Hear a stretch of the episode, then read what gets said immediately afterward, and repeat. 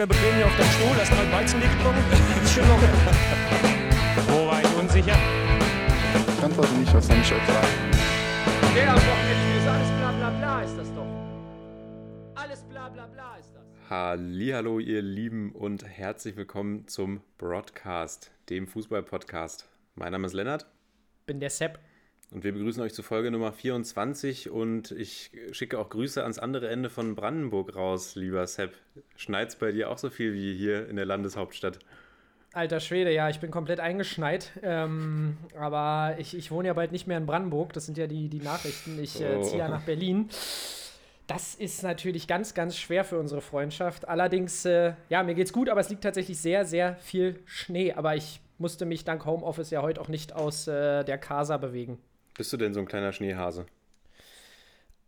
Äh, eigentlich schon. Ich muss sagen, ich bin sehr gerne im Schnee unterwegs, aber heute hat es meine, ja, heute hat es meine Faulheit ähm, nicht zugelassen. Ich hatte natürlich auch was zu tun für Arbeit, aber ich glaube, wir beide sind ja noch recht müde von gestern Nacht. Da sagst du was, denn wir sind mal wieder Zeuge eines historischen Ereignisses geworden. Viele historische sportliche Ereignisse in der letzten Zeit. Ja, Du sprichst vom Super Bowl und Tom Brady holt den siebten Ring mit den Tampa Bay Buccaneers. nee, ich spreche eigentlich von WWE. Ah, okay. Randy Orton hat mal wieder ein AKO ausgepackt. Nein, na natürlich spreche ich vom Super Bowl. Randy Orton hat seinen tausendsten Karriere-AKO ausgepackt. Genau, da, da schlägt mein Herz höher. Nein, also ich, ich muss mal sagen, es ist ja heute wieder dieser eine Tag bei mir im Jahr, wo ich äh, Football-Fan bin, oder beziehungsweise es gibt zwei Tage. Und zwar einmal der Tag des Super Bowls und einmal der Tag danach, wo ich mir vornehme, nächste Saison alle Spiele zu gucken. Und äh, ja, ich äh, bin aber sonst, habe ich ja letztens schon mal gesagt, ich bin sonst nicht so äh, beim Football drin. Aber äh, Tom Brady und äh, Rob Gronkowski sind mir natürlich ein Begriff. Und dass die beiden Bros gestern entgegen aller Erwartungen, muss man ja sagen, Ja, ja. erneut den Super Bowl gemeinsam gewinnen bei einem neuen Team. Sie waren ja lange bei den Patriots, jetzt bei Tampa Bay. Ist schon äh, historisch. Ja, auch, also du hast ja auch eine, eine Umfrage auf Instagram gestartet, die größere Bromance und äh, Brady und Gronk machen uns auf jeden Fall Konkurrenz. Da müssen wir noch ein bisschen, müssen wir heute ordentlich liefern in der Folge. Aber ja, wirklich verrückt, auch interessant finde ich Tampa Bay, die quasi ihre Hoffnungen auf einen, im Sommer auf einen 42-jährigen Mann gesetzt Ja. haben und der gewinnt den einfach mal den Super Bowl im ersten Jahr. Also komplett verrückt und ja, wirklich eine, eine stabile Leistung, die sie gestern geliefert haben. Und ja, Tom Brady denkt natürlich nicht daran aufzuhören. Und das ist diese, diese Goat, diese Goat-Mentality, Ja. die wir beide, glaube ich, auch besitzen. Ja, die haben wir sowieso. Und ich wollte auch sagen, wenn wir beide mal das Team wechseln, dann wechseln wir natürlich auch gemeinsam. Also keine Sorge, äh, falls hier irgendwann mal der Broadcast übernommen wird, dann äh, gehen wir natürlich auch nur gemeinsam. Und äh, ja, einfach fantastische Einstellung, auch in diesem hohen Alter noch äh, zu beweisen, dass man, dass man immer noch ähm, ja, legit ist, dass man immer noch sharp ist auf dem Feld, ist auf jeden Fall edel. Ja, und ich glaube, was, was vielleicht ein gutes abschließendes Wort dafür ist, ist, man kann ja Brady-Fan sein oder nicht Brady-Fan oder man kann das gut finden oder nicht und man muss ja auch kein Football-Fan sein, aber ich finde, wir werden hier schon, also wir haben schon echt Glück, dass wir diese ganzen großartigen Sportler, ich sag jetzt mal Tom Brady im, im American Football, natürlich auch viele weitere äh, tolle Spieler, dass wir im Basketball äh, den King erleben dürfen, dass wir im Tennis Federer, Nadal, Djokovic alle zur gleichen Zeit erleben dürfen, dass wir im Fußball Messi und Ronaldo erleben dürfen. Und ich finde, das sollten wir einfach genießen, weil das ist, glaube ich, echt eine, eine, gar, nicht, äh, eine gar nicht so äh, häufige Sache, dass so viele großartige Sportler gleichzeitig präsent sind. Und das sind ja wirklich alles absolute Ausnahmekönner. Ja. Und äh, ich glaube, in diese Auflistung von Ausnahmekönnern kann man auch äh, Sami Khedira mit hineinnehmen. Ich dachte, du sagst jetzt Robert Lewandowski, aber ich würde Sami Khedira kommen. Den würde ich mit Tom Brady auf eine Stufe stellen. Na, Und damit würde ich sagen, gehen wir mal rüber zum Zumindest, zumindest bartechnisch ist er ein Goat. Ja, das, das auf jeden Fall. Und äh, ja, wir haben ja ähm, letzten Freitag schon erleben dürfen, wie sehr es in Berlin schneien kann oder in Berlin-Brandenburg. Und ähm, ja, das Schneegestöber äh, im Olympiastadion haben definitiv die Bayern mal wieder besser überstanden, oder? Ja, sie haben es ergebnistechnisch auf jeden Fall besser überstanden. Gewinnen 1 zu 0 im, im Berliner Olympiastadion. Aber wir wiederholen uns. Es ist äh, wöchentlich größtes, größtes Murmeltier, würde ich sagen. Hertha hat es nicht Definitiv. schlecht gemacht. Hertha war, Hertha hat mir echt gut gefallen. Also Chancen auf beiden Seiten, Paraden von beiden Keepern. Neuer natürlich wieder stark gehalten. Auf der anderen Seite Jahrstein, der den Elfmeter von Lewandowski pariert. Dass Ja. wir das auch nochmal erleben dürfen. Und ja, Hertha hat mir wirklich gut gefallen, hat, hat Bayern zu, zu Fehlern gezwungen im Spielaufbau. Auch, auch Josua Kimmich ist mir da speziell aufgefallen, der echt den ein oder anderen Fehlpass drin hatte. Aber Ja. auch den einen oder anderen Schönpass mal wieder. Auch den einen oder anderen sagen. Schönpass, ein, klar, Ein Ding auf Koman war auch schon wieder göttlich, Das aber ist ja ich weiß, fast, was du meinst. das ja. ist ja, gehört jetzt bei ihm eigentlich schon zu, zur Normalität. Aber klar, immer wieder geile Pässe. Der Quarterback der Bayern, der Bayern, ich glaube, es hat sogar der Kommentator bei der Zone oder, oder Sandro Wagner hat irgendwie sowas erzählt. Sandro Wagner war ja auch wieder on fire am Mic. ja, ja. Hat ja auch für beide Mannschaften äh, gespielt, Ja, muss man na sagen. klar, na klar. Er, er, war, er war der beste Experte, ja, und vielleicht, ähm, man kann ja der Hertha sowieso nicht absprechen, dass sie in den letzten Wochen auch nicht, also die spielen ja öfters gut. Ähm, aber ja, am Ende muss man sagen, ein Punkt wäre auf jeden Fall drin gewesen für die Hertha, besonders auch Matthäus Kunja, der ähm, da in den letzten zehn Minuten war, ich weiß jetzt nicht mehr, welche Minute genau. Es war Aber- 88., 89. Minute, es war echt spät. Genau, der äh, da am Tor vorbeilupft. Eigentlich macht das ja tatsächlich ganz gut, aber ähm, da sieht man mal wieder, wenn Neuer vor ihm steht äh, im Schneegestöber, da, äh, ja, da schlottern einem Matthäus Kunja auch die Knie. Aber man merkt auf jeden Fall, dass der Hertha die Umstellung ähm, im System ganz gut tut. Man spielt ja jetzt auch mit Askasi Bar, der mir auch nicht schlecht gefällt. Aber vielleicht mal ein kurzer Blick: äh, Matthäus Kunja, die meisten gewonnenen Zweikämpfe bei Hertha tatsächlich mit 16 und auch schnellster Spieler auf dem Platz. Also er ist auf jeden Fall ein ak kompletter Aktivposten. Und du hast es in den letzten Wochen, äh, du hast letzte Woche gesagt im Podcast, die Hertha wird sich in sichere Gefilde vorarbeiten Ruhiges Fahrwasser. Ruhiges Fahrwasser. Und ähm, ja, ich bin nur gespannt. Einerseits möchte ich dich gleich mal darum bitten, zu tippen, ähm, wer denn das nächste Spiel Stuttgart gegen Hertha gewinnt. Also ob sich Hertha gegen Stuttgart durchsetzt oder nicht. Und auf welcher Position du ähm, Kedira siehst. Meinst du, der übernimmt eher die Rolle von Askasibar oder von äh, Toussaint? Uh, da hat sich wieder jemand Gedanken gemacht. Das ist eine gute Frage. Ich denke aber, er übernimmt die Rolle von Askasibar. Ja. Also Toussaint, ja, hat immer noch Schwierigkeiten. Finde ich jetzt immer noch nicht komplett integriert und überzeugt mich jetzt auch wirklich nicht vollends, wenn er spielt. Aber ich denke, er hat da einfach schon so ein bisschen diesen Bonus. Wobei bei Dardai kann man ja wirklich sagen, da gibt es eigentlich keine Boni für irgendjemanden. Der stellt knallhart auf. Aber ich denke, er wird erstmal, erstmal wird er für Askasibar reingehen. Aber ich würde nicht ausschließen, dass, er, dass es sich dann irgendwann auch nochmal ändert. Und ich denke, Hertha wird gegen Stuttgart gewinnen. Stuttgart jetzt auch mit der Gonzales-Verletzung, kommen wir später drauf zu sprechen.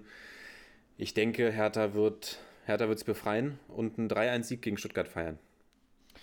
Interessanter Tipp, äh, das werde ich mir hier gleich mal äh, nebenbei äh, notieren. Was ich, nee, Ja, aber was ist denn ich, dein ich, Tipp? Ja, genau. Ich, ich bin so ein bisschen hin und her gerissen, weil ich glaube, dass die Defensive bei Hertha noch, ähm, ja, jetzt auch Toruna Riga auch verletzt. Boyata ist ja schon länger verletzt. Jetzt muss sie wieder neu formiert werden. Da schätzen wir mal, was ich, ja, Stark und äh, Alderete wird da wahrscheinlich auflaufen. Da bin ich gespannt, wie gut das funktioniert. Deswegen gehe ich einfach mal, ich bin ja auch immer sehr versucht, gegen dich zu tippen, äh, setze ich mal 2 zu 1 auf Stuttgart, weil ich ja letzte Woche auch schon gesagt habe, dass ich glaube, dass es für die Hertha trotz guter Ansätze sehr, sehr schwer werden kann in den nächsten Wochen. Aber vielleicht kurzes Fazit. Pech gehabt. Das Tor durch Koman ist ja eigentlich auch abgefälscht von Stark. Sonst hat man viel richtig gemacht, muss man sagen. Und äh, kann darauf auf jeden Fall aufbauen. Also, ja. Auch Radonjic sehr belebend, als er reingekommen ist. Hat mir tatsächlich gut gefallen. Ich habe mir auch kein Highlight-Video mehr von ihm angeguckt letzte Woche. Habe mich, hab mich also quasi komplett, äh, komplett überraschen lassen. ja, komplett ja. unwissend bin ich in das Spiel gegangen. Und er hat mir wirklich sehr gut gefallen. Temporeich, drillstark, hat Abschlüsse gesucht. Bin mal gespannt, wie der sich da integriert in die Mannschaft. Ja, und dann, dann kam ja noch der, der große Super-GAU für die Bayern danach. Ja, und in zwar Brandenburg. der. in Brandenburg. Ausgerechnet Ja. bei uns um die Ecke. Ja, und ich, ich schätze mal, da wird entweder ein Hertha- oder Union-Fan im Tower gesessen haben und äh, den Abflug nach. Äh, ist es nach Doha? Ich weiß es jetzt gar ich nicht glaube, so es genau. ist Doha, ja. ja. Äh, den Abflug nach Doha äh, ja, verzögert. Also es gibt ja ein Flugverbot für alle, die es nicht mitbekommen haben, ab 0 Uhr, glaube ich. Und der Flieger war um 0 Uhr 3 oder irgendwie sowas. Ein paar Minuten später war er flugbereit und dann mussten die Bayern ein paar Stunden auf dem Flughafen verharren. Mussten dann erst, diese Idiotie muss man sich mal vorstellen, dann erst nach München und von München konnten sie dann abheben in das warme Doha. Weil sie mussten ja nach München, ja. weil die Crew dann ausgetauscht werden musste, weil Genau, sie dann so lange waren- im Flieger waren. Also eine Idiotie allein schon, dass das jetzt wieder, ja, gut. Ich meine, sollen sie es ausspielen? Du weißt, ich sitze hier schon im Al, äh, wie heißen die? Al-Ali? Al-Ali. Ich sitze hier heute schon im Al-Ali-Trikot. Also Weltpokal ist auch tatsächlich immer so eine Sache, da, äh, ja, ist dann meine Fußballbegeisterung auch immer begrenzt. Aber ich werde es mir natürlich angucken. Ich finde tatsächlich auch immer interessant, dass bei diesen, also bei Mannschaften, aber auch bei Spielern, dass dann immer gesagt wird, ja, er ist momentan der beste Spieler im europäischen Fußball. Er ist, der Be ist die beste europäische Mannschaft. Wo ich mir immer Ja. denke, ja, okay, Leute, also in der brasilianischen Liga rennt jetzt auch nicht das Überteam rum, dass man jetzt sagen muss, Bayern ist nur die beste europäische Mannschaft, jetzt mal ungeachtet davon, wie dieser Weltpokal ausgeht. Aber wenn wir mal ehrlich sind, müsste Bayern alle Mannschaften da komplett filetieren. Und Ja. Deswegen finde ich das immer ganz lustig, dass dann gesagt wird, ja, das sind die besten Fußballer in Europa. Ja, die besten Fußballer weltweit spielen in der Regel auch in Europa Fußball. Aber gut, das nur ganz kurz am Rande. Kalle Rummenigge war auf jeden Fall nicht begeistert, hat sich mehrfach darüber echauffiert. Ja. Und ja, hoffen wir, dass es, dass es beim Rückflug solche Schwierigkeiten nicht gibt. Aber ich meine, da sind die Bayern ja quasi am Heim-Airport. In- Ja, genau. Da wird sowas nicht passieren. Ja, genau, diese Kooperation mit dem, das ist doch tatsächlich der Flughafen von Doha, oder? Die stand ja auch schon des Öfteren in der Kritik. Aber äh, ich weiß es ehrlich gesagt auch nicht ganz genau, mit wem sie da kooperieren. Ich weiß bloß, dass sie da ein bisschen in der Kritik standen. Gut, aber auf dem Rückflug wird man wahrscheinlich auch was zu feiern haben mit dem Weltpokal, äh, wenn nicht alles schief läuft. Und ähm, dann, ja, gegen wen spielen sie denn, wenn sie jetzt gewinnen? Ich glaube, gegen, gegen Tigres. Gegen aus, Tigres. Aus äh, Mexiko, glaube ich, ne? Die sind definitiv auch heiß, aber gut, das würde ich mir tatsächlich angucken. Ja, da spielt Also ja glaub- auch André Pierre Gignac. Und ich, und ich glaube, ich glaube tatsächlich, dass ich mir das Al-Ali-Spiel heute äh, nicht angucke. Es startet in 50 Minuten, also wir müssen uns ranhalten. Deswegen würde ich sagen, gehen wir mal weiter. Komm, weiter geht's. Und da überlasse ich dir das Wort Schalke Leipzig. Ja, Schalke Leipzig. Deine ähm, Lieblingsteams. Meine beiden Lieblingsteams. Ähm, Leipzig setzt sich unter der Woche im Übrigen 4 zu oder, 0 wie ich, gegen oder wie ich Schalke gerne nenne, Arsenal 2. Sorry. Arsenal 2, genau, dazu kommen wir gleich. Äh, RB Leipzig gewinnt 4 zu 0 gegen Bochum im Pokal äh, vergangenen Mittwoch. Und die Schalker sind ausgeschieden gegen Wolfsburg in einem Spiel, ähm, ja, wo man definitiv besser verteidigt hat als äh, gegen Leipzig. Denn äh, Leipzig zwei Standardtore, eine Kontersituation, wo Angelino dann auf äh, Sabitzer legt. Und ähm, ja, die anderen beiden Tore durch Mukiele und Orban, das kann man noch sagen. Aber sonst ja, Schalke ganz, ganz schwäch, äh, schlecht verteidigt. Durch zwei Standards verliert man das Spiel mal wieder. Man ist die schlechteste Defensive, brauchen wir nicht dazu äh, sagen. Und im Übrigen, kleiner Fun-Fact: schätz mal, wer hat die meisten Zweikämpfe geführt? Die meisten gewonnenen Zweikämpfe, sagen wir es mal so. Bei Schalke. Ach, bei Schalke. Ja, Matthew Hoppy? Amina Harid. Amina Ried, der Kämpfer. Aber, ja, genau. Der hat ja angeblich nicht die Mentalität für Abstiegskampf, wollte ich nur mal dazu sagen. Ähm, ja, aber sonst in allen Spieldaten auch Leipzig überlegen, komplett ähm, berechtigt. Schalke ein Schuss aufs Tor, das ist dann auch insgesamt zu wenig. Mustafi mit einem nicht sehr gelungenen Debüt, muss man sagen. Aber man kann jetzt nicht ihn dafür blamen, ähm, alleine. Ähm, sonst habe ich zu dem Spiel nicht viel zu sagen, außer dass es das erwartete Ergebnis gegeben hat. Naja, bei Mustafi ist es ja sehr interessant, dass er eben aufgestellt wurde, obwohl er noch kein einziges Training Ja. mit der Mannschaft bestritten hat. Er kam ja Das aus seiner aus der Quarantäne raus und ist dann quasi aus, aus der Quarantäne auf den Platz quasi direkt. Ja, ich fand, er hat jetzt nicht komplett desolat gespielt, aber in den entscheidenden Momenten war er halt eben auch nicht, nicht ganz auf der Höhe. Also gerade wenn ich da an den, an den Mugiele. 1-0-Treffer denke, Ja. das war schon ganz klar Mustafis Mann. Und sonst, Nein, nein, grätscht, nein, nein, nein. sonst grätscht er da so ein bisschen irgendwo im Niemandsland rum. Aber mal gucken, ich bin gespannt, wie es dann im nächsten Spiel aussieht.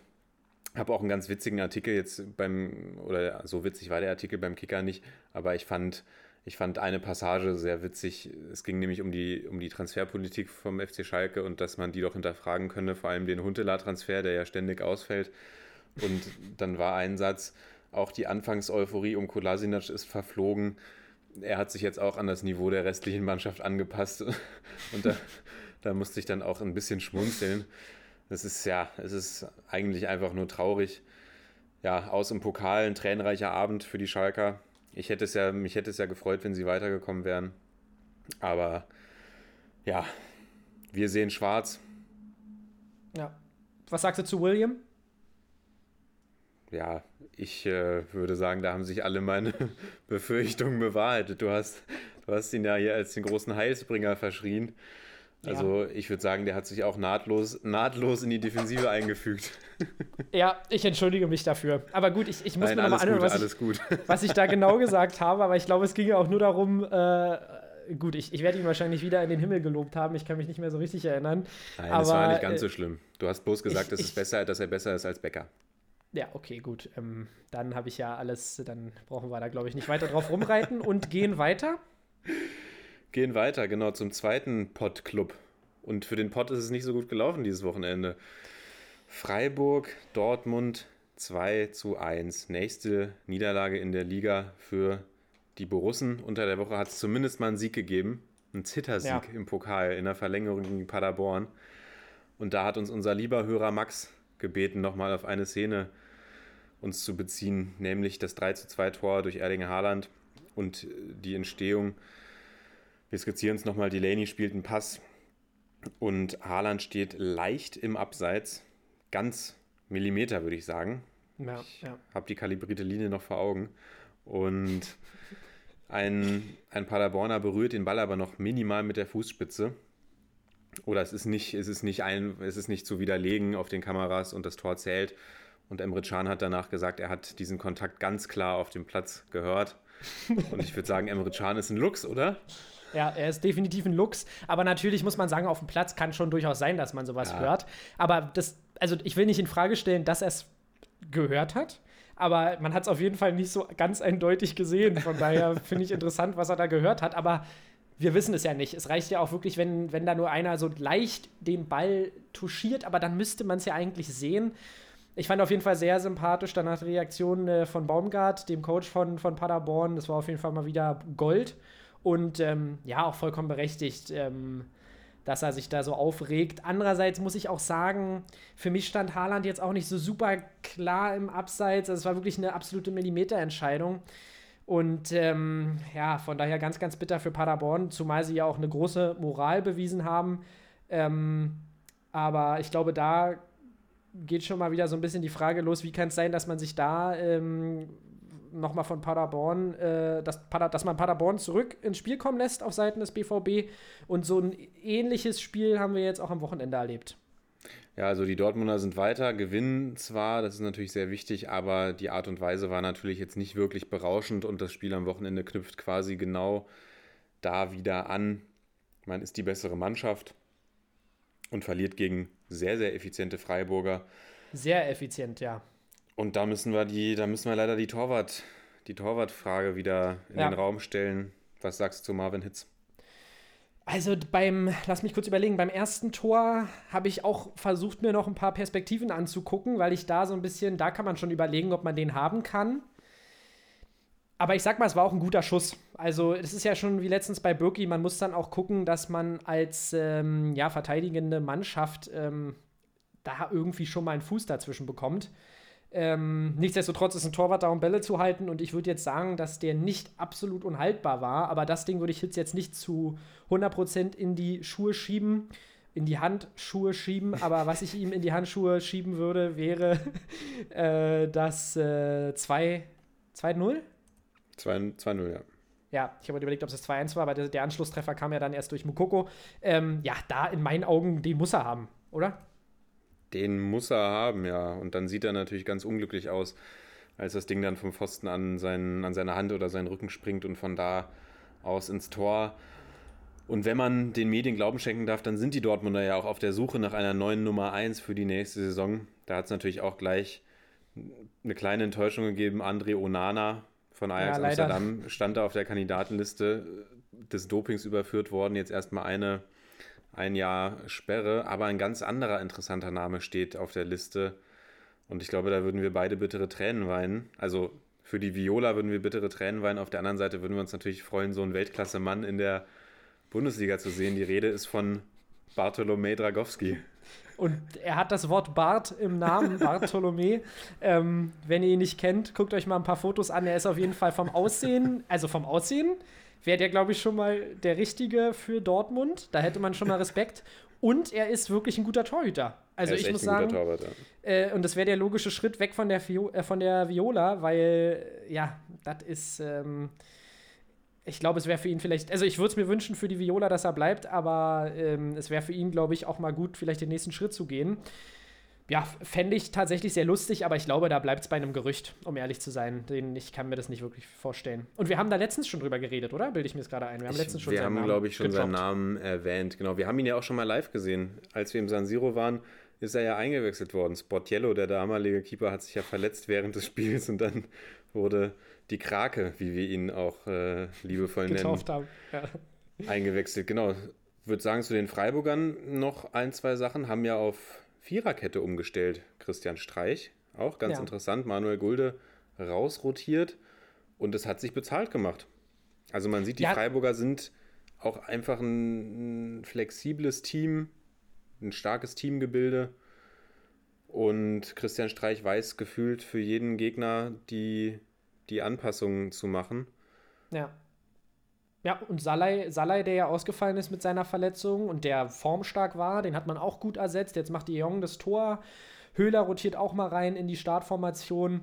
Und ja, man muss aber natürlich auch sagen, dass Dortmund, wir können uns jetzt hier hinstellen und Dortmund wieder kleinreden, aber man hat ja kein super schlechtes Spiel gemacht. Man hatte Chancen, Müller hält in ein, zwei Aktionen sehr, sehr stark. Ähm, eine Aktion auch Rainer auf äh, Haaland. Ähm, Gruß an die alte Dame. Da, da habe ich schon wieder jegliche Fälle davon äh, schwimmen sehen, aber Müller hält den fantastisch. Und ähm, letztendlich ist man einfach zu, ja, was, wie soll man es sagen? Die, die Freiburg drei Schüsse aufs Tor. Was soll ich da sagen? Die machen zwei Dinger mit drei Schüssen aufs Tor. Da muss man dann Hitz natürlich in die Verantwortung nehmen.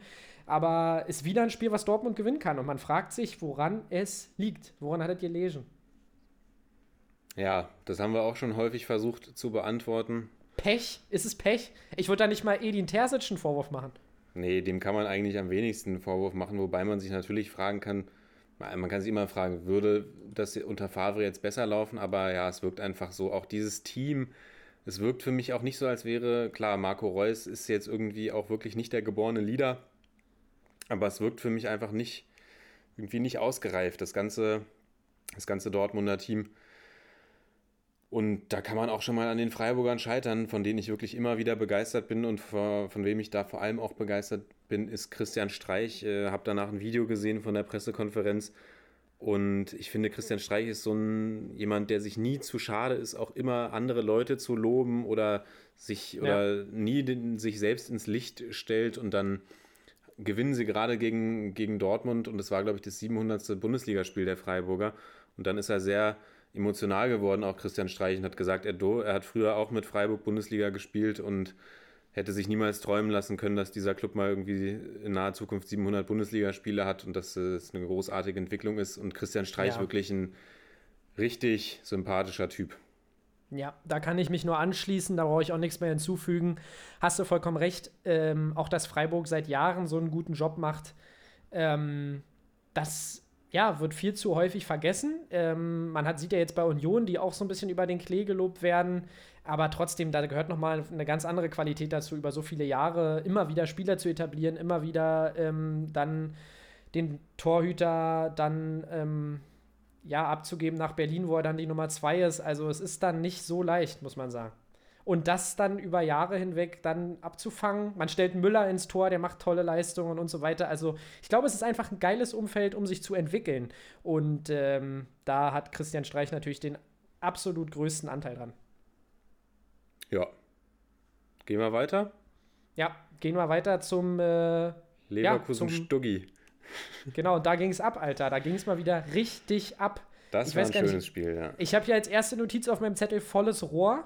Ähm, es ging äh, zu Ende 5 zu 2 für Leverkusen. Und Leverkusen zeigt, was sie einfach für feine und geile Kicker ähm, im Team haben. Besonders das dritte Tor, wo, glaube ich, Schick auf Bailey legt. Oder war es wieder Diaby? Ich weiß es gerade gar nicht. Die beiden haben ja irgendwie gefühlt alle Assists gemacht bei dem Spiel. Und äh, dann wird der Ball nochmal rübergelupft und äh, Wirtz kann das Ding einfach völlig frei einköpfen. Also da sieht man wirklich, wenn die entfesselt sind in der Offensive, können die richtig schön Fußball spielen. Allerdings hat natürlich auch wieder Stuttgart mal mit der Defensivarbeit nicht gerade ähm, sich mit Ruhm bekleckert, muss man sagen.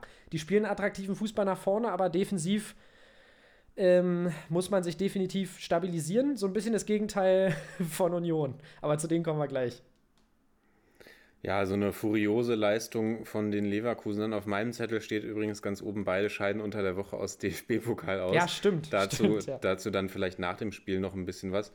Aber dieses Spiel hat mal wieder gezeigt, was eben passieren kann, wenn du Bailey und Diaby da auf Außen nicht in den Griff bekommst. Ja. Dazu merkt man, Charles Arangis kommt immer besser rein, finde ich, hat das Spiel sehr gut strukturiert. Demirbay auch überragend mit zwei Toren und einem Assist, wenn ich mich nicht ganz täusche.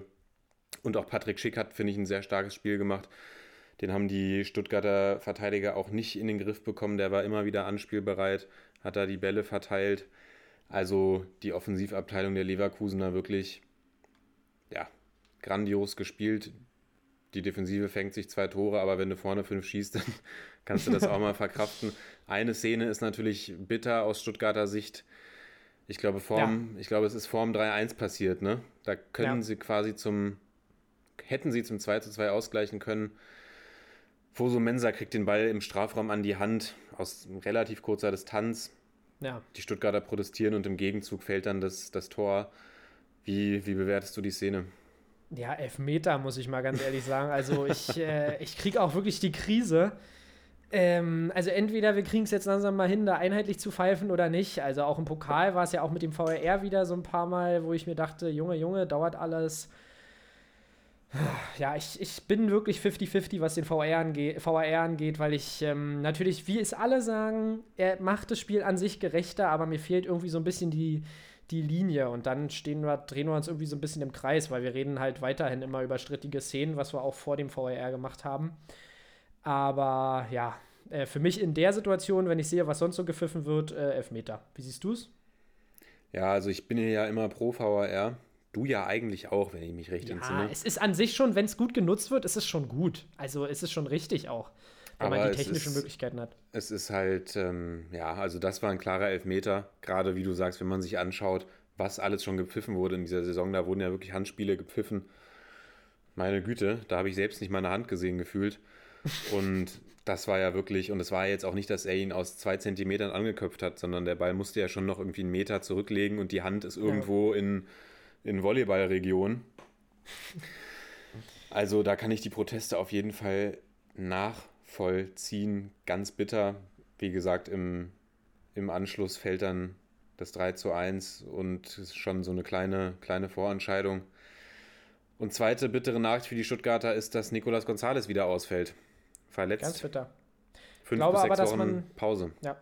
Ich glaube aber, dass man mit Sasa äh, Kalajdzic, oder jetzt habe ich gehört Sascha Kalajdzic, aber er ist doch Sasa, oder? Aber müssen wir uns nochmal mit auseinandersetzen. Ich würde sagen, Ähm, er heißt Sascha, weil auf dem S ist ja, oder unter dem S ist ja so ein, da ist so ein kleiner Kringel noch dran.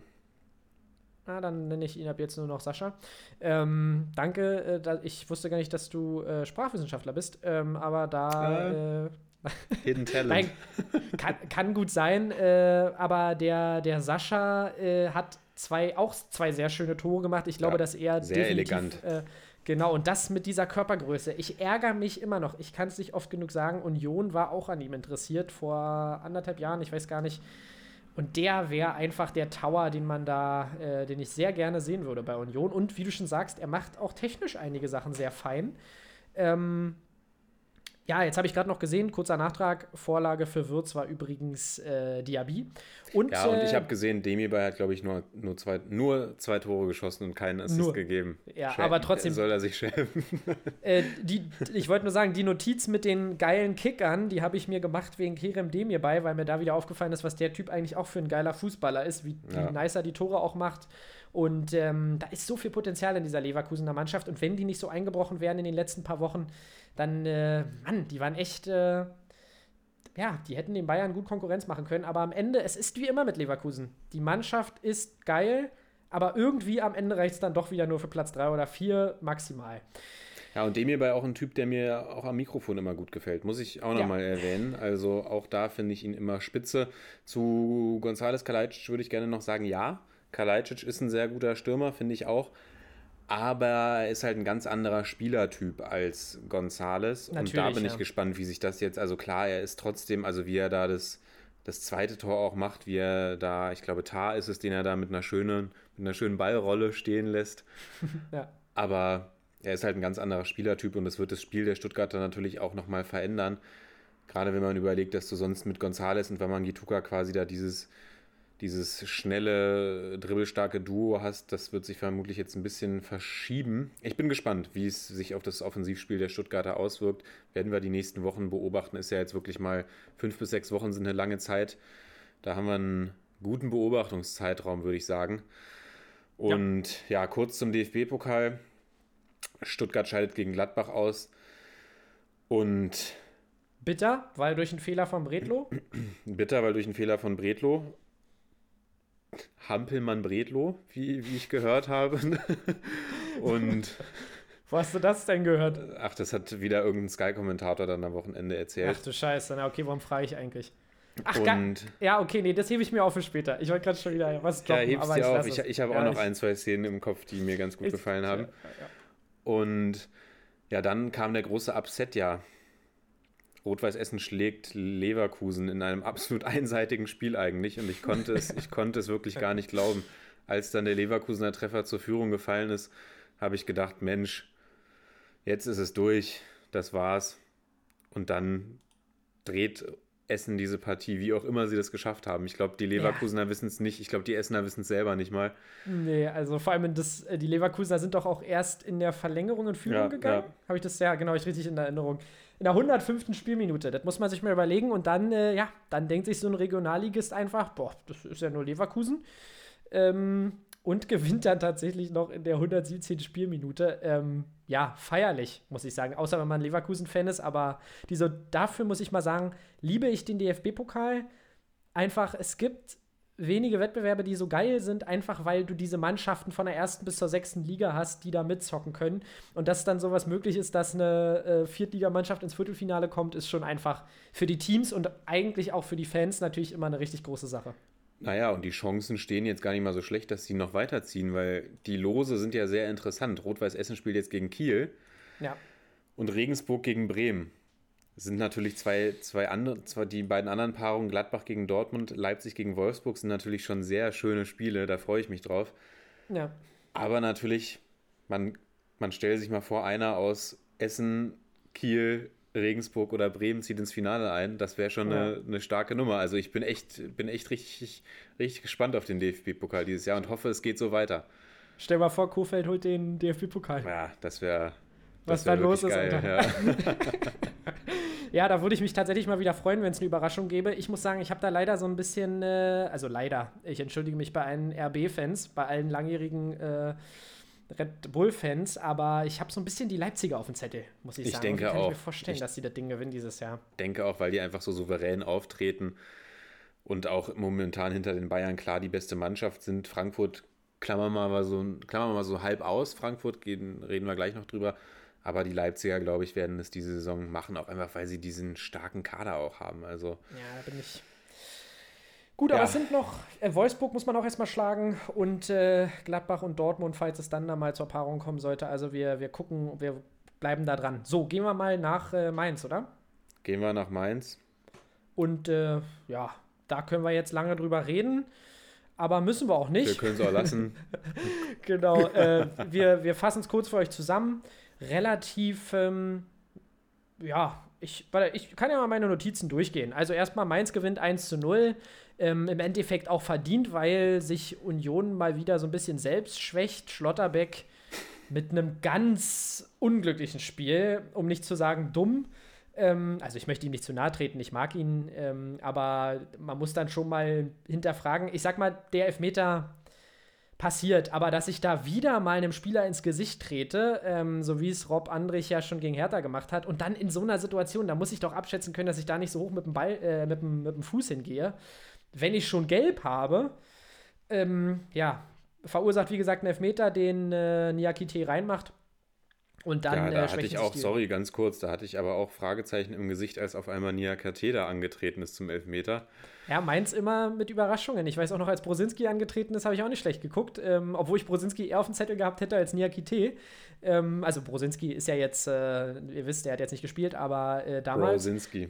Brosinski, unser, unser heimlicher Lieblingsspieler. Ja, und ähm, im Endeffekt muss man sagen, auch beim Elfmeter könnte auch glücklicher laufen für die Unioner, aber das hatte ich ja schon mal vor ein paar Wochen gesagt, dass ich auch fand, dass bei den Unionern halt, da muss man jetzt kein Experte für sein, dass da sehr viel auch glücklich zusammengelaufen ist. Man hat viele Chancen auch, ähm, man hat seine Chancen gut genutzt und so weiter. Und jetzt, äh, ja, dreht sich das gerade so ein bisschen, dass das Glück auch mal beim Gegner ist und ähm, ja, den Mainzern ist es zu gönnen. Ähm, ich monologisiere mal kurz noch weiter. Klar. Lute wollte ich nochmal hervorheben. Der macht einfach einen stabilen Job. Brauchen wir jetzt nicht weiter drüber reden. Oos hat gesagt, er weiß, was er, was er an Union hat. Kleiner, kleine Info bis 2023. Er meinte, man muss nicht immer nach höherem streben. Und ähm, vielleicht erstmal so viel dazu. Glatzel, fast mit seinem Debütor. Hast du es gesehen? Und da wurde er nämlich aufgehalten von Lute, deswegen kam ich jetzt drauf. Äh, nee, die Szene habe ich jetzt tatsächlich gar nicht mehr Lute pariert stark gegen Glatzel und da hätten wir beide, ich hätte es so gefeiert, wenn wir es beide wieder orakelt hätten. Glatzel, ja, ich sag's jetzt lieber nicht, ich wollte gerade sagen, ist so ein, so ein bisschen so einer, auf den ich äh, bei Kickbase schiele, um dann äh, den Legenden Vierersturm das, zu das machen. schneiden wir gleich noch raus. genau, das schneiden wir gleich noch raus. Äh, nein, aber der hat mir tatsächlich gar nicht so schlecht gefallen. Aber im Endeffekt, Punkt, verdienter Sieg für Mainz und wichtige drei Punkte. Union muss gucken, dass sie mal wieder punkten, aber da will ich jetzt hier nicht äh, den Teufel an die Wand malen. Ja, genau. Union rutscht so ein bisschen ins Niemandsland der Tabelle ab, was ja auch überhaupt nicht schlimm ist, weil mit dem Abstieg werden sie gar nichts mehr zu tun haben. Und ich glaube, Union sagt sich jetzt einfach so ein bisschen, komm, ähm, wenn wir schon nicht international spielen, dann, dann tun wir jetzt einfach alles, um Hertha BSC das Leben schwer zu machen. Denn Ja. Mainz äh, ja, ru- rutscht bis auf vier Punkte auch an Hertha ran. Wir wollen es ja nicht beschreien. Darf man nicht vergessen, aber es ist nicht mehr so viel, wie es mal war. Und im nächsten Spiel geht es gegen Schalke für Union Berlin. Und denkst du, da kommt jetzt so eine die Mini-Wende oder denkst du, Union wird jetzt zum Aufbaugegner für die Abstiegskandidaten? Ja, ich ich habe tatsächlich äh, vor dem Gladbach-Spiel so ein bisschen im Gefühl gehabt, dass es für Union jetzt die nächsten Spiele. Ich, ich habe bei Union auch immer das Gefühl, das ist immer so diese Erwartungshaltung. Äh, das war auch in der zweiten Liga schon oft so, dass man sich dachte, ich weiß noch zu Zeiten von ähm, Keller, wo man immer so ein Gefühl hatte, ey, wenn sie jetzt punkten, wenn sie jetzt punkten, dann bleiben sie oben dran, dann spielen sie mit um den Aufstieg. Und da war es immer so, dass Union dann sich so ein bisschen schwer getan hat. Deswegen hatte ich so ein bisschen im Gefühl, dass jetzt die nächsten Spiele schwer werden. Ähm, und das hat sich jetzt gegen Mainz bewahrheitet. Gegen Gladbach hat man gepunktet. Gegen Schalke muss ich sagen, Schalke ist schon echt scheiße, ähm, muss man sagen. Aber ich, schät, ich tippe ehrlich gesagt auf ein Unentschieden, muss ich sagen. Ich sag mal jetzt äh, 1 zu 1. Okay, dann Tor haben wir durch- jetzt einfach, dann haben wir Tor durch, äh, durch Rob Andrich in der 73. Minute. dann haben wir jetzt einfach mal zwei Tipps diese Woche für, also diese Folge für die nächste Woche. Ich finde, Tippspiel könnten wir eh mal integrieren oder das ein bisschen mehr verfolgen. Ich sag, komm, ich sag Amin Harit hat ja auch geschrieben, Ha- Brady auf Gronk ist wie Harit auf Hoppe. Ach nee, das hat Hoppe geschrieben, sorry. hat Hoppe geschrieben, aber, ja. Das hat Hoppe geschrieben, aber ich glaube, die beiden sind richtig, die sind jetzt richtig äh, ange, angeheizt. Und Schalke Alter, gewinnt. diese Aussage schon wieder, sorry, aber ja. Schalke gewinnt 2 zu 1 gegen Union Berlin durch, durch ein Tor von Hoppe und Mustafi. Okay, das notiere ich mir. Ähm, was würdest du sagen als Coach, wenn du jetzt ähm, so bei dir zu Hause sitzt? Du hattest so eine Trainingseinheit Ähm, und dann äh, hat dein Team in 20 Spielen 15 Tore geschossen und 52 Tore kassiert, ist äh, neun Punkte hinter einem Nicht-Abstiegs Nicht-Abstiegsplatz. Und dann äh, machst du Twitter auf und liest, dass äh, ja, Matthew Hoppe die, den Super Bowl-Gewinner mit äh, der eigenen Offensive vergleicht. Was würdest du da denken? Puh, ich glaube, ja, ich, ich will es gar, nicht au- ich will's gar nicht aussprechen. Ich glaube, ich würde hinterfragen, was bei, was bei meinem Spieler gerade nicht ganz, nicht ganz richtig ist und würde ihn, würde ihn vielleicht in einem, in einem Vier-Augen-Gespräch nochmal darauf hinweisen, wo der FC Schalke 04 gerade steht. Und ähm, ja, also eine, eine interessante Aussage, sagen wir es mal so. Könnte für unser- Irritation sorgen. Äh, da hat, da gab es ja vorhin schon Kontakt zu unserem Kickbase-Liga-Konkurrent Sp- äh, Spandau Kickers, würde ich schon sagen. Sunshine West, Grüße gehen raus. Äh, was Grüße hat er gehen wir mal gesagt? raus. Was hat er gesagt? Äh, ich hoffe, ich darf das hier leaken. Er meinte doch irgendwas in die Richtung, ich glaube, Hopper hat noch niemand gesagt, dass die zweite Liga in Deutschland nicht mit coolen College-Partys und Mädchenverbindungen zu tun hat oder sowas. Oder Uni-Verbindungen. Ähm, und ich finde, da hat er eigentlich den Nagel auf den Kopf getroffen.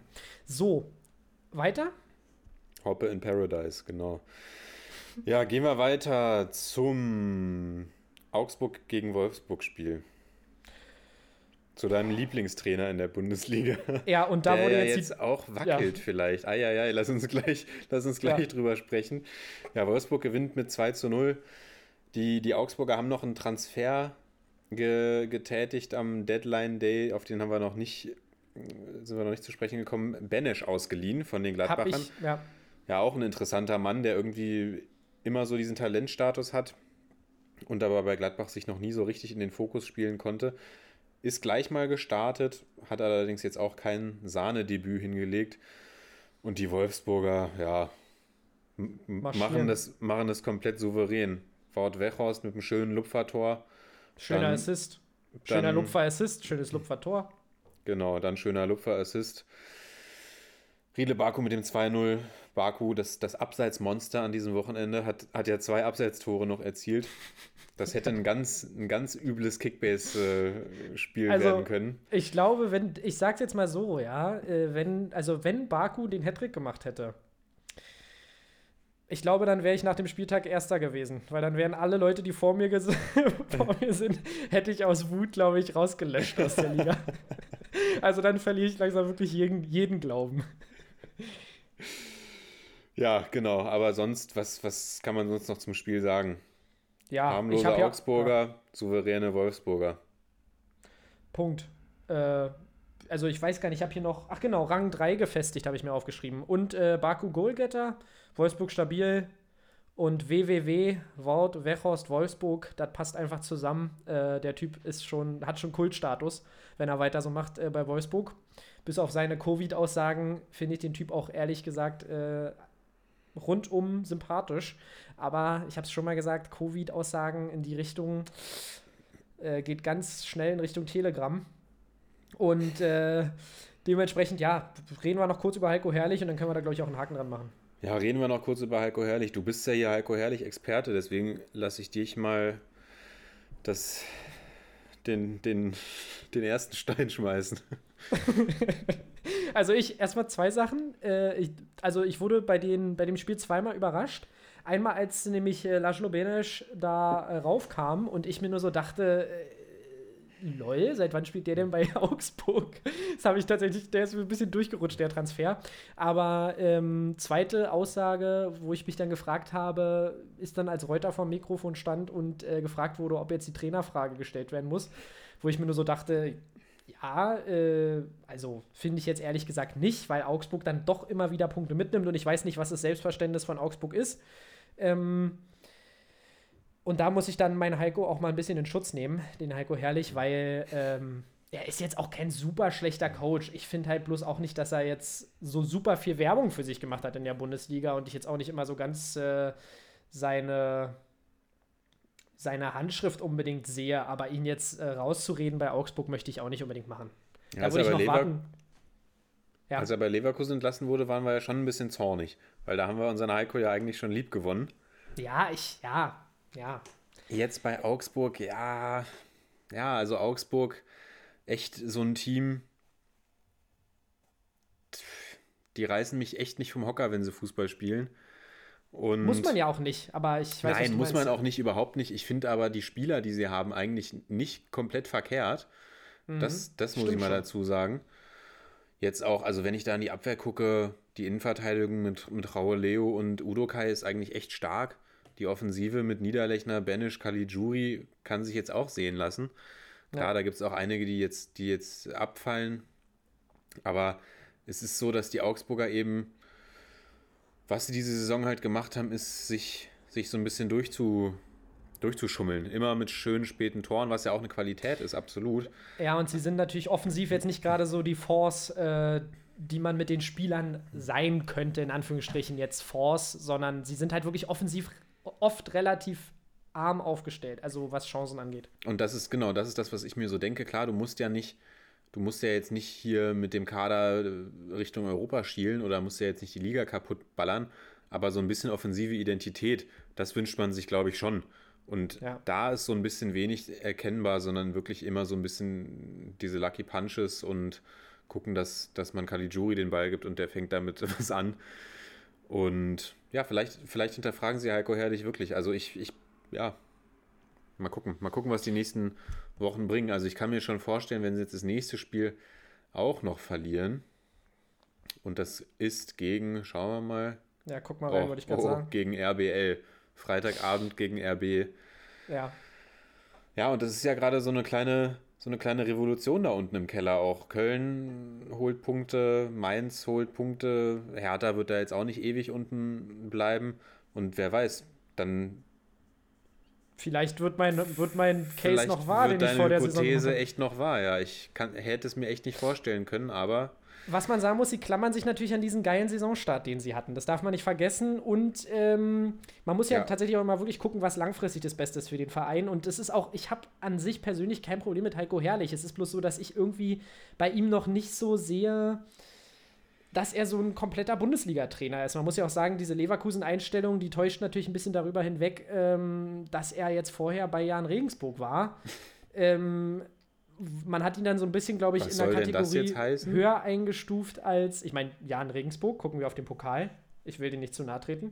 Aber ähm, dass wo da ist, wo vielleicht ist noch Heiko so Herrlich ein, im Pokal? dass noch ein Zwischenschritt nötig gewesen wäre, weil natürlich war ja bei Jan Regensburg nicht schlecht in der zweiten Liga, aber das war jetzt auch kein Team, äh, wo man bis zur letzten Minute gezittert hat, dass die da äh, den Zweitligatitel holen. Also, obwohl sie da schon guten Fußball gespielt haben. Also, ist schon.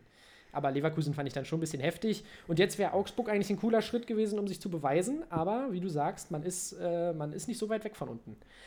Aber ja, meine, meine Güte. Also, man kann auch mit weiterhin ihm noch die Chance geben und ihm mal wenigstens eine Saison lassen und ihn jetzt nicht schon rausschmeißen, bevor überhaupt äh, man eine richtige Baustelle hat. Ja, das denke ich auch. Und ich würde sagen, wir gehen zu einem, einem Trainer, der am Wochenende noch mehr, ja, noch einen größeren Fehlgriff getätigt hat, würde ich sagen. Und der auch bei uns Ganz, Zorn entfacht hat. ja, der bei uns also in Missgunst gefallen ist, kann man schon sagen. Ähm, und zwar Marco Rose macht die, also die ganz große Rotation auf. Ich weiß gar nicht, auf sechs oder sieben Positionen verändert. Ähm, ja, und letztendlich äh, verliert man zu Hause 1 zu 2 gegen Köln. Und jetzt, ja, vielleicht sprechen wir mal kurz über das Spiel und dann über die Rotation. Zusammengefasst, es war so ein bisschen die, das Duell der Kacktore, habe ich mir aufgeschrieben. ähm, natürlich das ähm, 1 zu 0 für Köln. Fantastischer Pass von Duda. Ich glaube, da war, ähm, war die Gladbacher Defensive noch ein bisschen. ja, die waren, ja, Die waren ein bisschen Sorry. noch in der Kabine, äh, die waren noch bei der Ansprache von Marco Rose, ähm, wo du dann einen fantastischen Pass spielt, aber dann äh, Rex Spejai schießt und der Ball Leiner an die äh, Wade knallt und dann abgefälscht reingeht. Dann Neuhaus-Schuss zweimal abgefälscht von Özcan und dem guten Meere. Und ja, Köln aber in meinen Augen der verdiente Sieger, belohnt sich dann noch mit dem 2-1-Tor durch Rex Spejai, ähm, wo Leiner natürlich aber auch ganz, ganz schlecht aussieht. Also im Endeffekt, äh, ja, von den Aktionen jetzt relativ unglücklich. Ja, und dann muss man die Frage stellen, hast du noch was zum Spiel zu sagen oder willst du gleich was zur Rotation sagen? Da muss man sich fragen, also, warum? Also, das würde ich auch nochmal unterstreichen wollen, was du gesagt hast. Köln, der verdiente Sieger. Also klar, auch wenn sie jetzt natürlich weniger Ballbesitz hatten, natürlich weniger Torschüsse hatten, aber sie waren die bessere Mannschaft. Also, Ja. oder was heißt die bessere Mannschaft, aber sie waren die zielstrebigere Mannschaft einfach und haben das Ding wirklich verdient gewonnen. Weil bei Gladbach, sind wir mal ehrlich, da kam echt wenig. Also auch, na, auch nach den Wechseln, die, die kamen für meine Begriffe ein bisschen zu spät. Klar, Kramer kommt zur Halbzeit rein. Und gut, Rufmann, Player, Tyram kommen alle in der 60. rein, aber die hätte ich mir eigentlich zur Pause gewünscht, schon die Wechsel. Ja, ja. Und haben dann auch das Spiel nicht so belebt, wie man es sich, glaube ich, vorgestellt hätte. Und ich habe da auch wirklich wenig, wenig Kreativität äh, gesehen bei den Gladbachern. Da war irgendwie viel Ballgeschiebe. Die Kölner haben das Mittelfeld extrem gut auch zugemacht und auch die, auch die Außen gut zugestellt. Und dann kamen da Flanken rein, die alle irgendwie auf Kniehöhe waren. Und ja, auch wenn die Flanken hoch waren, dann hast du da mit, mit Sichos jemanden, der die Dinger eigentlich ziemlich gut abräumt bei den Kölnern. Und Ja. irgendwie habe ich da wenig, wenig Plan dann tatsächlich erkannt bei den, bei den Gladbachern. Und ja, dann gehen wir auf die Rotation ein. Ja, man, man muss es nicht verstehen. Also ich habe am Anfang, habe ich wirklich, ich habe mich total geärgert, weil wir ja, du hast ja Markus Thuram, ich habe Alassane Player im Kickbase-Team, aber wollen wir nicht immer hier über Kickbase reden? Also jetzt auch mal aus, aus äh, fußballfachmännischer Sicht. Ich, ich habe mich halt, ich habe dann gedacht, okay, die haben, die haben dann wohl unter der Woche, ich bin mit den, mit den Wochen durcheinander gekommen, habe gedacht, okay, die werden jetzt unter der Woche wohl ein, ein Spiel haben, weil jetzt ja auch wieder Champions League etc. ansteht. Und dann gucke ich und sehe, nee, die haben gar kein Spiel. Und dann habe ich gedacht, okay, wieso stellt er denn jetzt wirklich nicht Player und Tyram, die beide im Pokal getroffen haben, gegen Stuttgart? Warum stellt er denn jetzt die beide nicht auf? Warum nimmt er Hofmann raus? Also, ich habe es wirklich nicht, du hast es mir gerade off-Record ja auch schon gesagt, gerade Tyram, der eigentlich, also ich würde jetzt mal eh davon ausgehen, dass man auch mal alle drei Tage ein Spiel haben kann und, und das konditionell auch durchhält als Fußballprofi. Man sieht es ja bei, bei den Bayern beispielsweise. Aber Tyram war jetzt sechs Spiele raus und dann wird er jetzt auch gleich erstmal wieder auf die Bank gesetzt.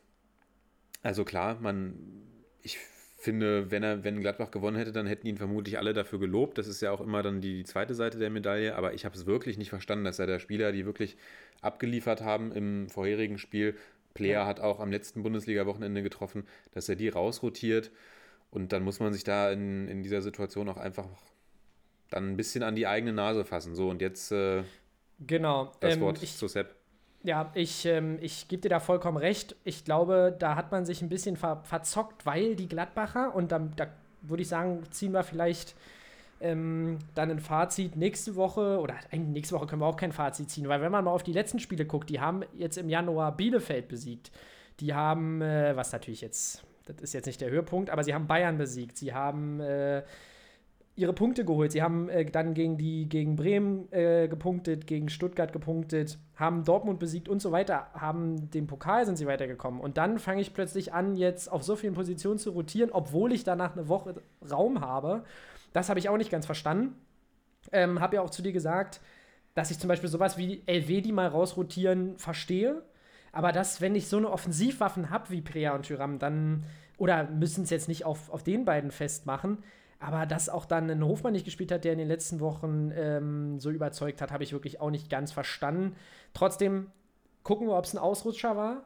Ähm, geht jetzt gegen Wolfsburg, da kann man äh, das wieder in die Spannendes richtigen Spiel, Bahnen. spannendes Spiel. Sehr spannendes Spiel, kann man in die richtigen äh, Bahnen lenken und kann ich auch ganz schwer voraussagen, dieses Spiel, weil Wolfsburg eben echt äh, stabil ist und es wird auch für Wolfsburg eine Bewährungsprobe mal wieder.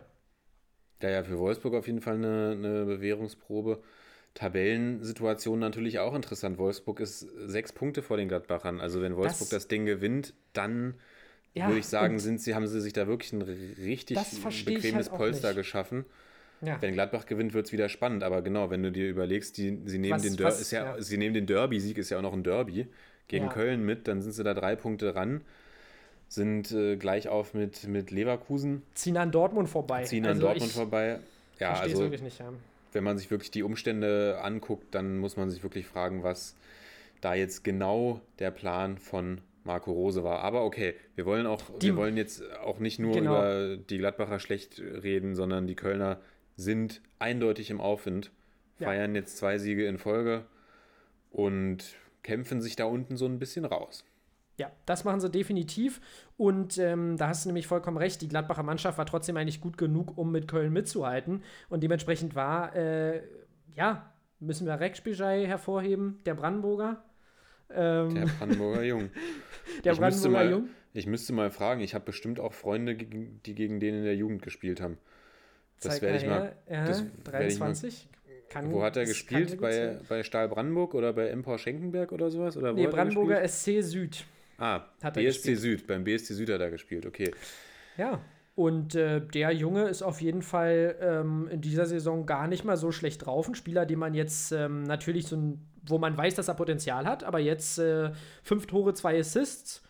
Ähm, liest sich nicht so schlecht, vor allem in der Mannschaft, die ja bisher nicht in der Offensive komplett überzeugt hat, ist er auf jeden Fall ein Aktivposten. Duda hat mir auch sehr gut gefallen, denn es gibt nochmal eine frisch, einen frischen Impuls und wo ich auch echt überrascht bin, ist, dass die Defensive sich so gut geschlagen hat gegen Gladbach, weil das sind jetzt, ähm, ja, Zichos ist wie gesagt immer noch so, so ein Spieler, wo ich mich immer frage, wie der sich in die Bundesliga äh, geschlichen hat, aber er macht's äh, gut. Ja. Schöne Abschlussworte, würde ich sagen. Und dann gehen wir zu Hoffenheim gegen Frankfurt. Und das Genau. ist ja auch unser letztes Spiel. Denn Ja, es gab ja noch genau. einen Spielausfall. Aber erstmal Hoffenheim gegen Frankfurt. Frankfurt schlägt Hoffenheim 3 zu 1 und setzt ihre unglaubliche Reise fort. Sie sind das stärkste Team in 2021, stärker als die Bayern sogar. Und man merkt es ihnen in, in jeder Faser, merkt man es ihnen an. Also Ja. Die Und wer ist das Gesicht? Wer ist das drauf. Gesicht des Aufschwungs?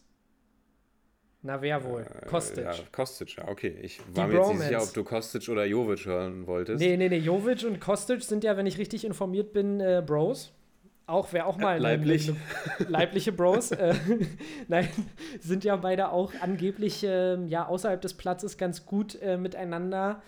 Und Kostic ist einfach on fire, Alter. Ich krieg die Krise, wenn ich sehe, was der da abreißt jedes Wochenende. Jetzt wieder ein Tor und beide Assists, oder? Ähm, Ja. Man muss sagen, es, es sieht dann immer so einfach aus. Also es war ja auch lange Zeit so Kostic's ähm, Rezept und Frankfurts Konzept, Bälle nach vorne reinzuknallen, die dann einfach reingeköpft werden von äh, ja, den Stürmern, die vorne dann jeweils drin standen in den letzten Jahren oder auch mal äh, von Hinteregger. Und jetzt funktioniert es wieder. Die Dinger kommen einfach aufs Köpfchen, ähm, auch wieder ein Standard, ein Dicker, dann wunderschönes Dribbling, tolle Flanke auf äh, André Silva. Und jetzt ist die Frage, sah das nur so leicht, also sind die Flanken so hervorragend oder war es schlecht verteidigt von Hoffenheim? Also ich glaube, die beim, beim 3-1 würde ich jetzt mal sagen, das ist, äh, ja, würde ich jetzt der Defensive keinen Vorwurf machen. Bei der Flanke. Ja, den Freistoß, das war ja ein Freistoß, den äh, kannst du schon besser verteidigen, würde ich sagen. Also da kommt ein Dicker ja auch aus 15 Metern oder sowas. Der steht ja fast an der Strafraumgrenze zum Kopfball. Und das war schon eins der weitesten Kopfballtore, was in dieser Saison gefallen ist. Also, das kann man, denke ich mal, schon besser verteidigen. Aber diese Frankfurter Mannschaft kommt einfach mit einer unglaublichen Power daher. Also, sie haben es ja auch wirklich geschafft, der Hoffenheimer Offensive eigentlich komplett den Zahn zu ziehen. In der ersten Halbzeit haben sie gar nichts zugelassen. Ja. Dann kommt Hoffenheim ja stark aus der Pause, muss man sagen. Kramaric spielt Bebu frei, der macht das ganz stark dann. Ja, Bebu macht ein schönes Tor, stimmt, darf man auch nicht vergessen. Und Jetzt dann bei gibt es so eine ja. kleine Drangphase der Hoffenheimer. Und da treffen die Frankfurter genau rein mit ihrem Freistoß. Und das ist das, was ich bei, der, bei den Frankfurtern auch sagen muss, dass die eben sich nicht. Das war ja jetzt auch gegen, gegen Hertha so. Sie sind in Rückstand geraten letzte Woche. Aber die, die lassen sich davon nicht beeindrucken und, und sind komplett davon überzeugt, was sie, was sie leisten können und drehen dann so Ja. ein Spiel und gewinnen gewinnen es dann am Ende auch wieder hoch, hoch verdient mit 3 zu 1.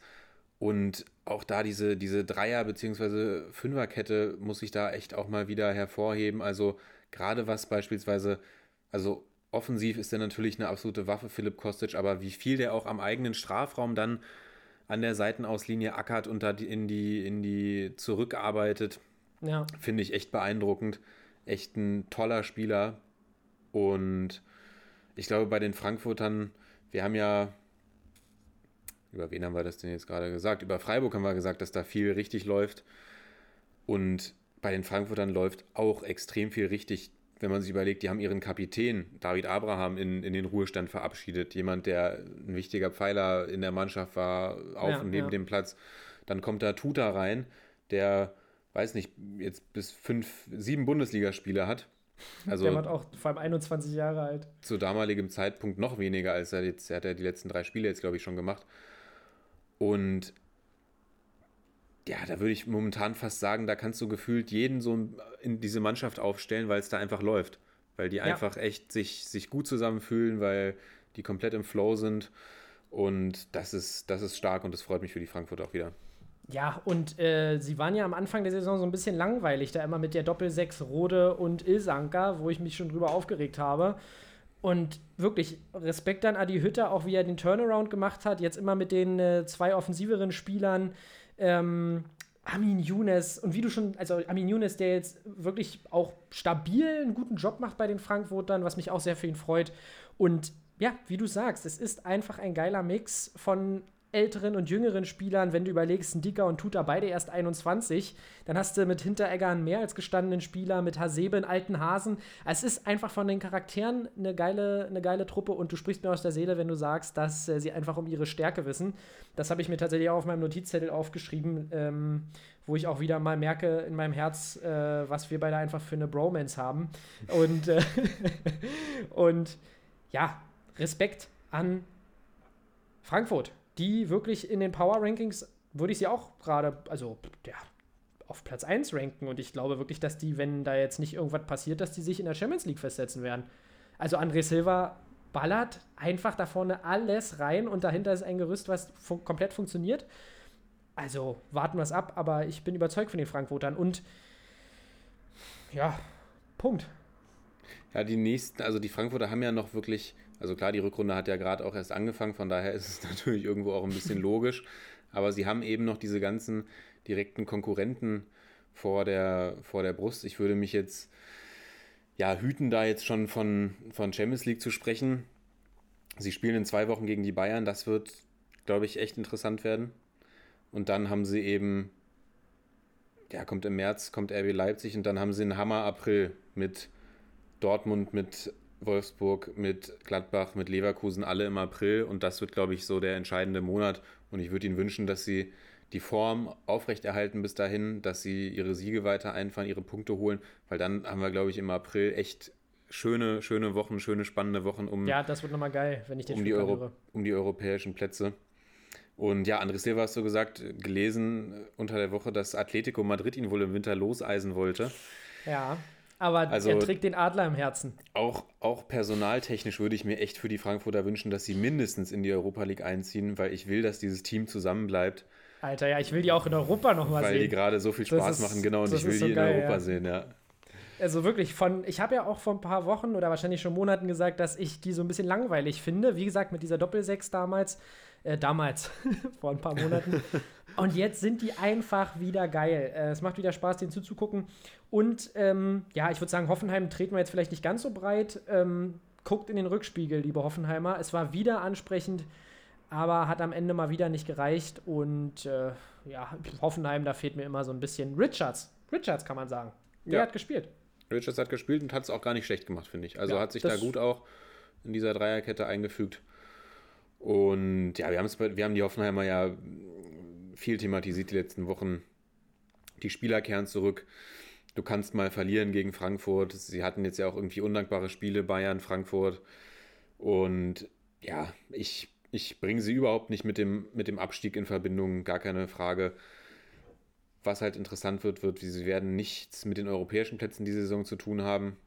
Und mal gucken, wie sich dann die Qualität der, der Mannschaft verändern wird. Weil Ja. ich kann mir dann schon vorstellen, so ein André Kramaric, dass der sich sagt, okay, ich will eigentlich schon europäisch spielen. Auch, Ja, so, ein Baum, auch so ein Baumgartner. Da bin ich gespannt einfach, aber das ist ein, da, da reden wir zu einem anderen Zeitpunkt drüber. Und ich wünsche den Hoffenheimern einfach, dass sie in der Europa League ordentlich zünden. Genau, dass sie da mal ein paar, äh, ein bisschen ein paar äh, Erfolgserlebnisse sammeln können.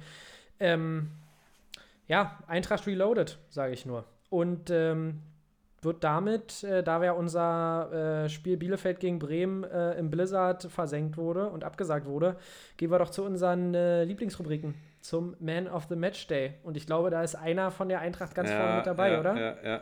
Den würde ich jetzt einfach mal nehmen dieses Nehmen Wochenende, mal, weil ja. ich will wissen, wen du noch aufstellst.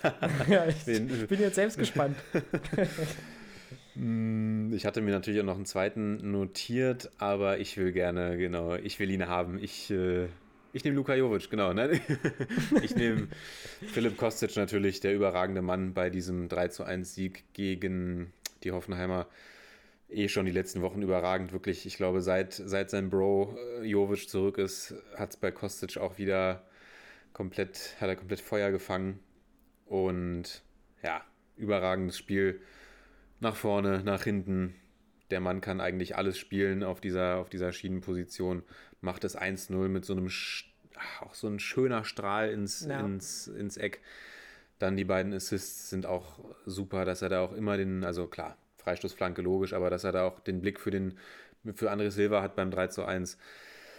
Einfach, man merkt, man merkt, wenn Kostic spielt und, und wenn er nicht spielt. Und ein absoluter Gamechanger für die Frankfurter. Mein Man of the Matchday. Vollkommen berechtigt. Der musste auf jeden Fall mit rein. Und ich habe jetzt lange hin und her überlegt. Ähm, ich hätte natürlich Ich habe dir ja auch genug genommen. Zeit verschafft, ne? Ja, wenn du, wenn du ihn nicht genommen hättest, hätte ich ihn auch genommen. Ich nehme jetzt einfach mal. Ich nehme Elvis. Rex. Elvis. Einfach Doppelpack, ähm, weil ich tatsächlich auch, ähm, ja, das schlägt das Brandenburger Herz ein bisschen. Ich habe ja auch so ein bisschen, äh, nehme mir immer auch vor, vielleicht mal jemanden zu nehmen, der, äh, der bei einem unteren Team spielt und der wichtig wird in, im Abstiegskampf. Und da ist er natürlich mit seinen äh, zwei Toren entscheidend gewesen. Man darf nicht vergessen, es lag ja nicht nur daran, dass Gladbach irgendwie da eine Tortentruppe aufgestellt hat. Ähm, die Mannschaft war trotzdem noch mehr als respektabel von Gladbach. Und äh, auch wenn er natürlich profitiert von abgefälschten Bällen und von, von Fehlern, es ist trotzdem schön, dass da so ein junger Spieler vorangeht. Ja, und die Leverkusen hätte ich auch gerne genommen, aber da konnte ich mich dann tatsächlich nicht auf einen festlegen, deswegen bleibe ich bei Elvis. Ja, und jetzt hast du Back-to-Back Kölner gewählt. Ja. Letzte Woche muss- Wolf, diese Woche Rex Bitschei. Vor allem, weil ich die Kölner auch nicht auf dem Zettel hatte und weil Markus Gisdol einfach eine Ich fucking glaub- Legende ist. Wie der da glaub- wieder back from the dead auf jeden Fall. Ich glaube, nächste Woche sitzt du hier im Köln-Trikot. ja, ja Köln, äh, Köln gehört auch in die Bundesliga, muss ich mal Absolut. ganz ehrlich sagen. Ja, ja, äh, ganz da klar. ist einfach, und auch wenn ich gucke, was da, was für eine Stadt, was für Fans, äh, aber das kann ich auch über Schalke sagen. Also es ist wirklich, ähm, es gibt natürlich ein paar Kandidaten in der Bundesliga, die ein bisschen weiter oben spielen, die ich eher ähm, rausrotieren würde aus der Bundesliga. Aber äh, da unten sind eigentlich nur Vereine, die für mich in der Bundesliga ähm, ja eigentlich dazugehören. Deswegen müssen wir uns nächstes Jahr, glaube ich, auf ja, ein paar ungewohnte Sachen einstellen. Allerdings, vielleicht mit dem es, HSV, Es rückt ja auch wieder was nach, genau. da kommen wir auch wieder so ein bisschen, äh, ja, wird mein Herz dann auch wieder ein bisschen äh, für den HSV wieder, werde ich mich freuen, wenn sie zurückkehren. So, Komm, jetzt Aktion des lasse ich dir aber den Vortritt bei der Aktion des Spieltages, genau.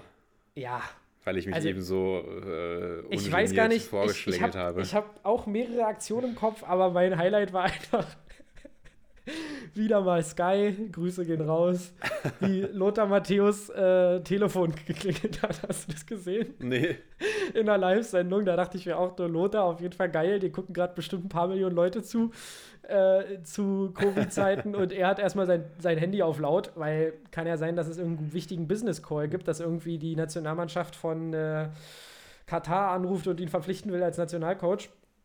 Ähm, nein, aber Lothar ist mir super sympathisch geworden über die äh, Zeit, über die letzten Monate, Jahre super, super sympathisch. super, super, super sympathisch und äh, eigentlich noch geiler als das Telefonklingeln an sich war, wie er danach bedröppelt in die Kamera geguckt hat. So richtig gerader Blick in die Kamera und so richtig, so du hast richtig gesehen, wie es in seinem Kopf gearbeitet hat und er sich so dachte, scheiße, einfach weglächeln. Ha- Hast Ja. du dir unter der Woche eigentlich das Video angeguckt, was ich dir geschickt habe, den, das, die Modetipps von Lothar Matthäus? Hast du dir das angeschaut? Äh, ich ich konnte es nicht, also ich konnte es tatsächlich nicht öffnen. Klingt jetzt Ach, wie eine schlechte Ausrede, auf, aber ich ja. hatte da, äh, ja, erzähl's mir. Ja, ist natürlich nicht so witzig, wenn ich dir das erzähle. Ich äh, schick's dir einfach nochmal. Vielleicht kannst du es ja dann öffnen. Okay, Und- vielleicht, vielleicht, ja, okay. Nee, ich, ich ist- werde es nicht Ist öffnen auf jeden können, Fall ein witziges Video. Ist auf, Fall, ist auf jeden Fall ein witziges Video. Ja, meine Aktion des äh, Spieltages ist jetzt gar nicht so spektakulär. Deine hat natürlich jetzt hier wieder viele, viele Lacher vermutlich für. Ich brauche noch so, bei- so, einen- so einen Knopf, womit ich Lachen einspiele. genau bei unseren Hörern hervorgerufen. Bei mir ist es das, das Schneetreiben in Berlin am Freitagabend und äh, es hat mir einfach so gut gefallen, wie sich die Schneeflöckchen in den Haaren der Spieler oder Ja, auf das den Haaren der Spieler gelegt haben. Besonders bei Robert Lewandowski, der ja da vorne immer seine Haare so ein bisschen hochgelt oder mit äh, Haarspray, was weiß ich, was er da verwendet. Und da sind quasi die kompletten, die ganzen Schneeflocken an dieser einen Stelle dann so äh, Ja. hängen geblieben und dann Bei sah das Sané so auch, aus. ja. Genau, bei Sané auch, aber bei, bei Lewandowski sah es so wirklich so aus, als hätte er sich da vorne, nur da vorne, da wo er sich die Haare hochgilt, das äh, so, so weiße Spitzen gefärbt. Und auf jeden Fall ein, ja, eine, eine modisch gute Leistung, die er da, die er da geliefert hat. Ja, und sonst Sky fand ich auch wieder interessant gestern beim, da hake ich jetzt einfach nochmal kurz ein, beim, sowohl beim Frankfurt-Spiel gestern war es ganz witzig, da sagt er nämlich, der Kommentator sagt er dann, ja, und bei hier in Frankfurt, da wächst ein Champions League, eine Champions League-Truppe heran, eine Spitzenmannschaft wächst hier heran. Und jetzt müssen So sie ein nur noch, jetzt, jetzt müssen sie nur noch ihre Spiele gegen Wolfsburg, Leipzig, Dortmund und Leverkusen gewinnen und dann sind sie in der Champions League. Habe ich mir Nur gedacht, ja Mensch, das ist ja, wenn das so einfach ist.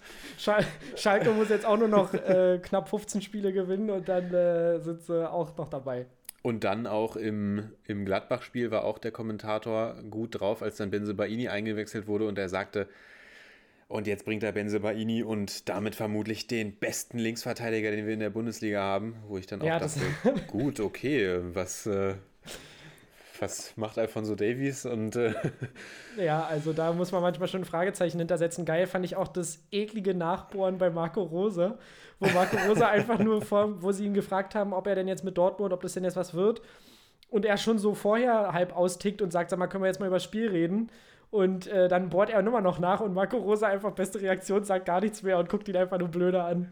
Fand ich richtig geil. Äh, und da dachte ich mir auch wieder nur, Sky, ey, also dieses, immer dieses Nachbohren ist ja nicht nur bei Sky so. ja, das musste er machen, aber ich finde es auch immer lustig, wenn du schon merkst, okay, der Spieler oder der Trainer oder dein Interviewpartner hat schon keine Lust auf die Frage und du Ja. stellst die gleiche Frage, nur anders formuliert, noch dreimal. Und äh, ja, aber das musst du halt machen und ich ja, will da auch nicht immer so gegen Sky schießen jetzt. Also es Nein, sorgt nein, ja einfach nein. für viel Entertainment, ne? Ja, es gehört ja auch dazu und das ist ja auch deren Job, aber ähm, ich finde jetzt sowas wie bei Marco Rose, klar, es muss er fragen und dass sie dann noch so ein bisschen kitzeln, ist okay. Äh, ich hatte ja letztens über diese Terzic-Aktion äh, Terzic-Aktion gesprochen, wo es dann ums Schlafzimmer ging, wo ich mir dann schon dachte, naja, okay, Leute, also irgendwann reicht's mal. Oder wie sie Lavadia vom äh, Mikro fragen oder ihn darüber informieren, dass er doch jetzt entlassen ist. Das, ich weiß immer nicht, ob das dann so sein muss, aber es sind auch immer ein paar Perlen dabei und da bin ich Sky definitiv auch sehr dankbar. Du passt dich sprachlich auf jeden Fall schon an deinen neuen Wohnort an. Ganz schön am Wieso? Berlinern hier die ganze Bin Zeit. ich hier am Berliner oder was, Alter? Was ist los? Ich gebe mir, doch- ich geb mir doch so eine Mühe. Ich gebe mir doch extra so eine Mühe, Junge. Ich merke schon, du bist schon, du bist, du hast dich schon mental darauf eingestellt. Ja, also da, äh, da werde ich das auf jeden Fall auch brauchen. Aber gut, hast du noch eine kleine Anekdote zum Abschied oder äh, wie sieht's aus? Nee, ich will jetzt eigentlich nur in Ruhe Bayern äh, bei der Club-WM anfeuern. Ja, es ist ja erst 10. Minute, das sollte jetzt funktionieren. Das sollte Ähm, funktionieren, wa? Das sollte funktionieren, wa, Leute? Ich, ich wünsche euch eine ganz geile Woche. Ich verabschiede mich hier aus dem Berlin-Podcast und äh, würde sagen, wa, wir sehen uns dann nächste Woche. Bis dann. Ciao. Alles klar, macht's gut, Leute. Ciao, ciao.